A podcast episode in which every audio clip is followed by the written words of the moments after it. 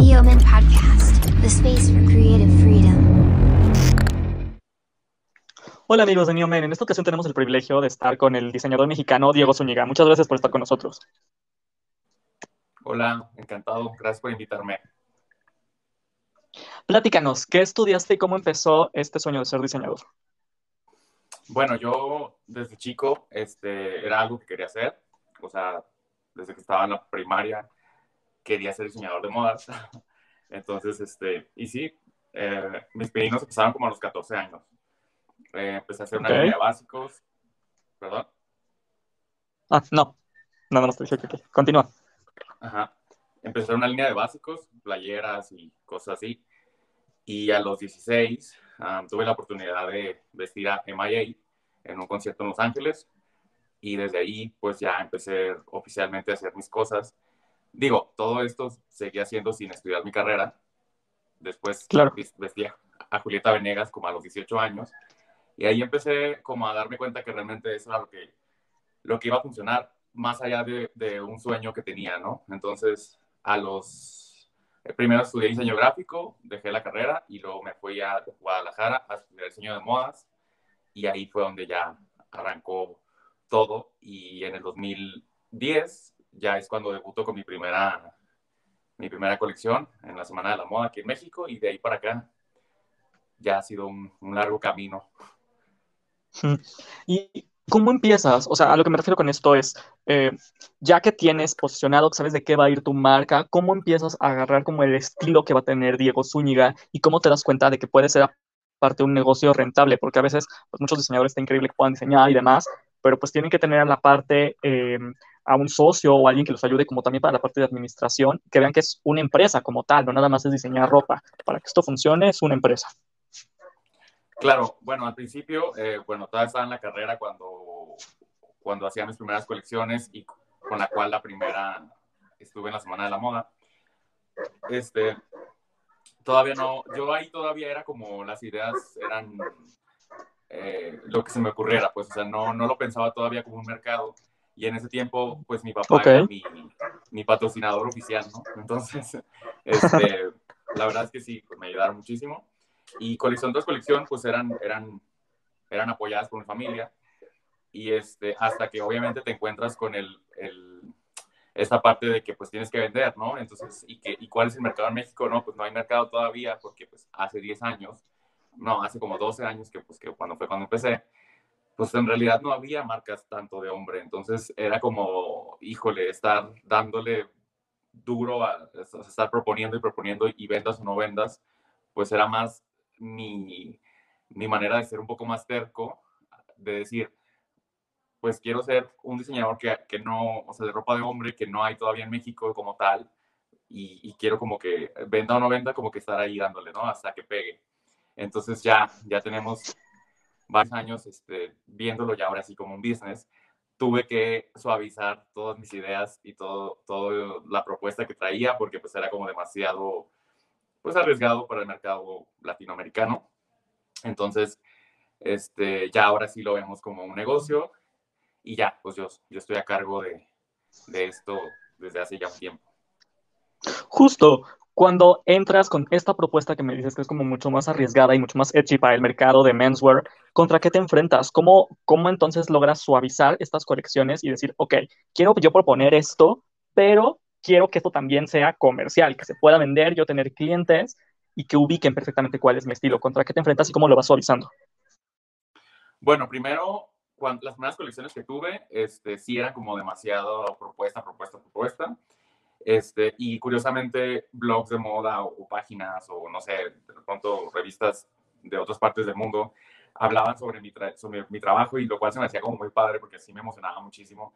Pero al mismo tiempo era como que, ok, pero vives en México, tienes que vender. Entonces, pues sí, está muy bonita las, public las publicaciones, lo que quieras, pero pues tienes que vender en el país donde vives, ¿no? O bueno, al menos en donde estás, ¿no? Este, entonces ahí es cuando uh, saco como una versión comercial de lo que era mi marca y la llevo, la empiezo a llevar a bazares y en los bazares es donde se empieza a vender muy bien aquí en la Ciudad de México.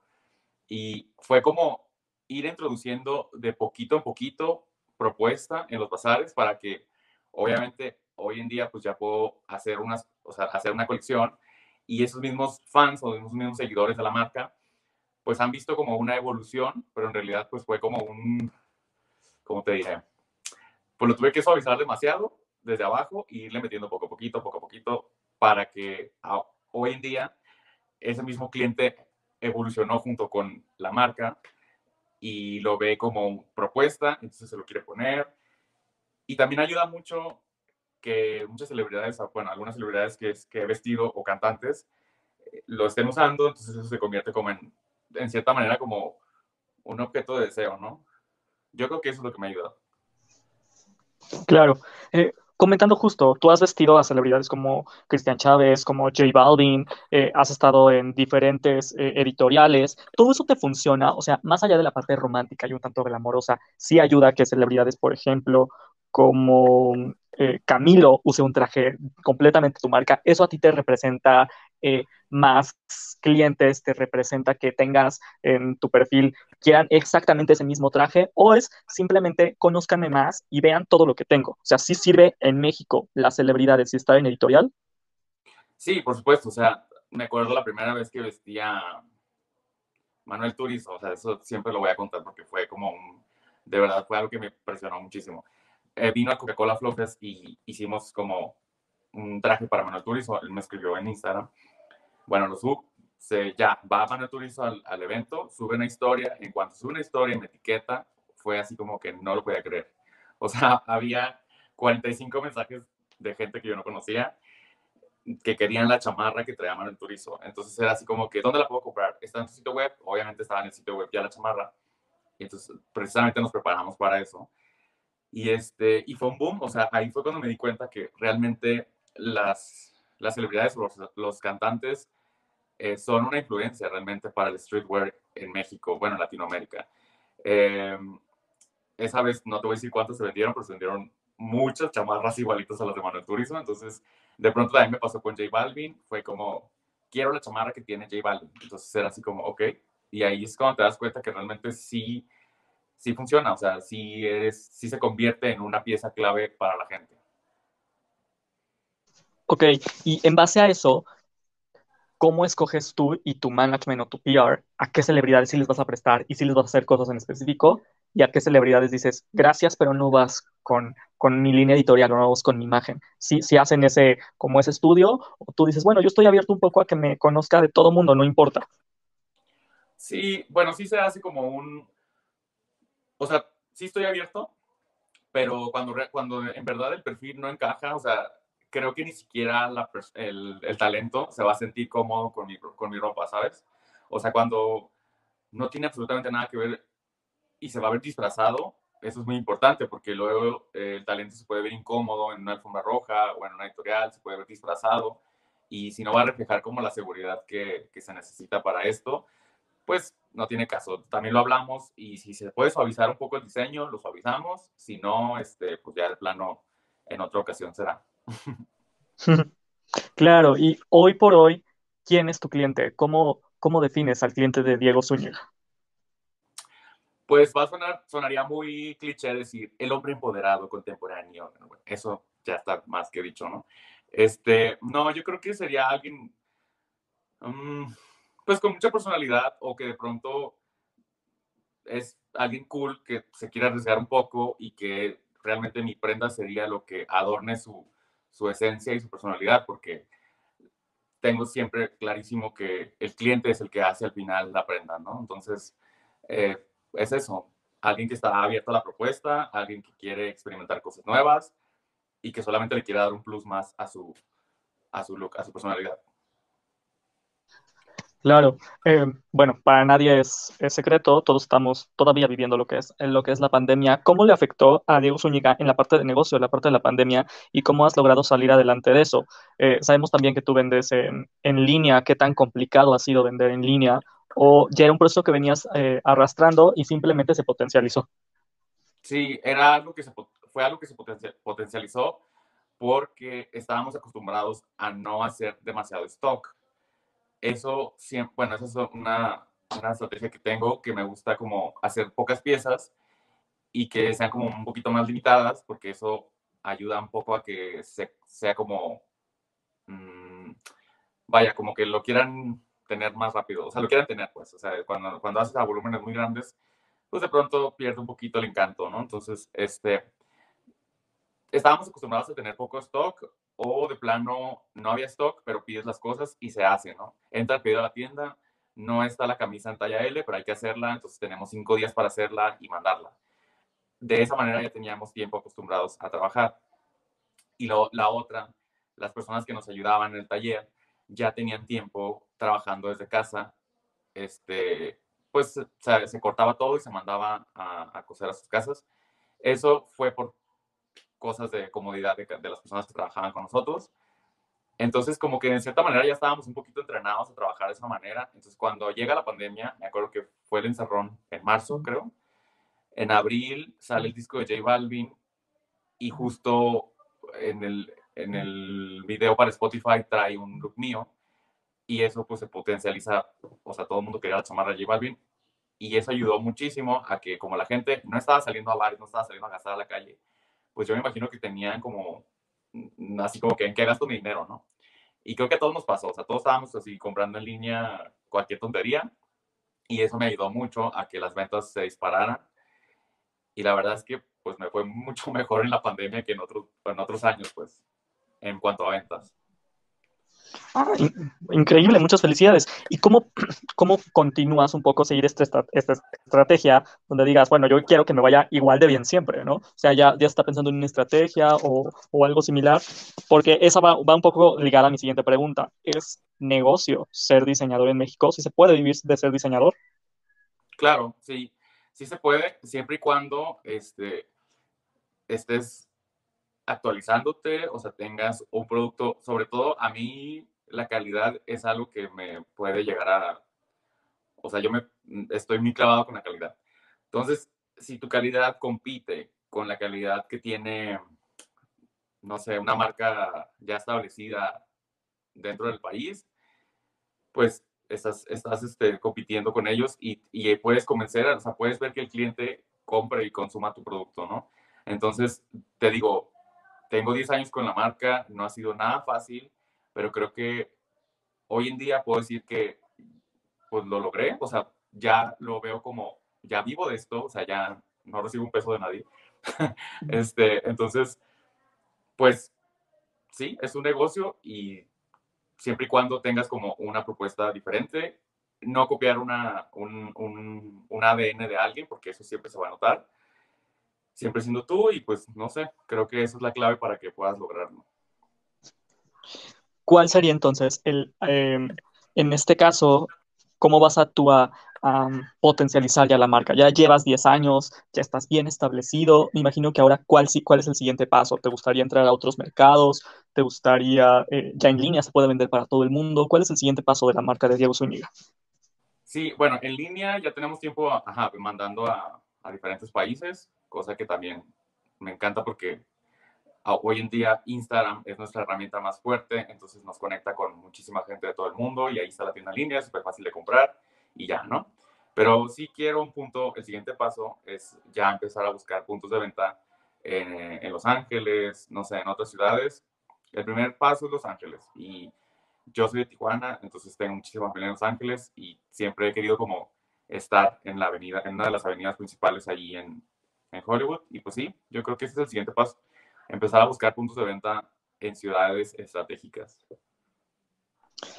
¿Qué tan difícil es encontrar justo hoy en día puntos de venta con la pandemia? Porque a veces, inclusive, encontrar puntos de venta en México a veces puede ser complicado. En el extranjero, ¿qué, ¿cuáles han sido como los, em, las problemáticas con las que te has enfrentado?